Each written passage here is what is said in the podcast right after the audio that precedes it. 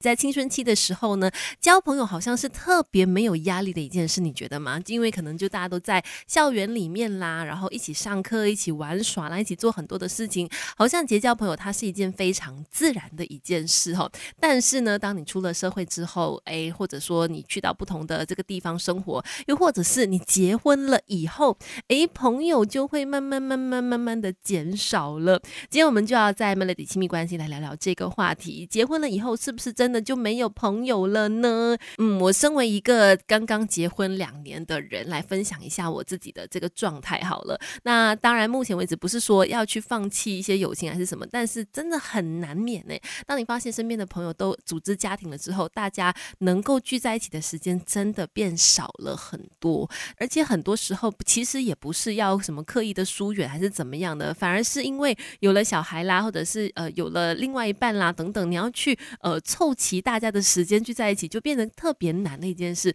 有时候可能哦，孩子要上课啦，或者是哎，刚好孩子不舒服啦，不太适合，不太方便带出去啦，或者是家里有些什么样的事情要你去处理啦，就变成你没有像婚前那么样的 flexible 了。要聚在一起就好像比较难。但是你说哎，婚后就没有友情吗？当然也不是，他必须要靠方法去经营。而且我觉得友情是在人生当中绝对不能够放弃的一块。对我来说，它是很重要。要的存在哦，等一下跟你聊更多。你可以不问世事，但别不懂人情世故。Melody 亲密关系，那可能对于一些人来说呢，跟喜欢的朋友、志同道合的朋友在一起呢，他就好像你在天堂一样，快乐似神仙。可是结婚了以后呢，这个天堂就距离你越来越遥远了，是不是这样子呢？有一份研究曾经提到哦，一对情侣在结婚了之后，不管是在于亲情上还是友情上呢，都会花少了很多时间，从而和和亲戚朋友们呢变得更加的疏离了，甚至还有一个说法是，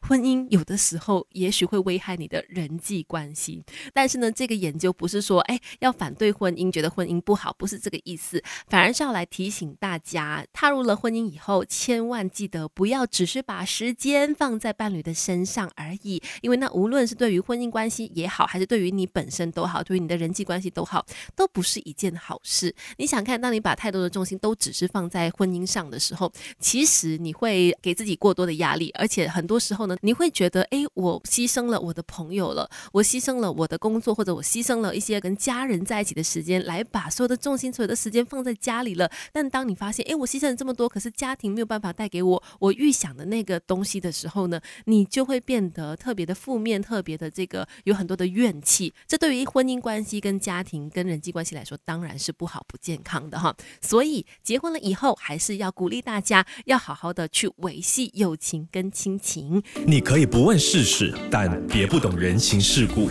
Melody 亲密关系。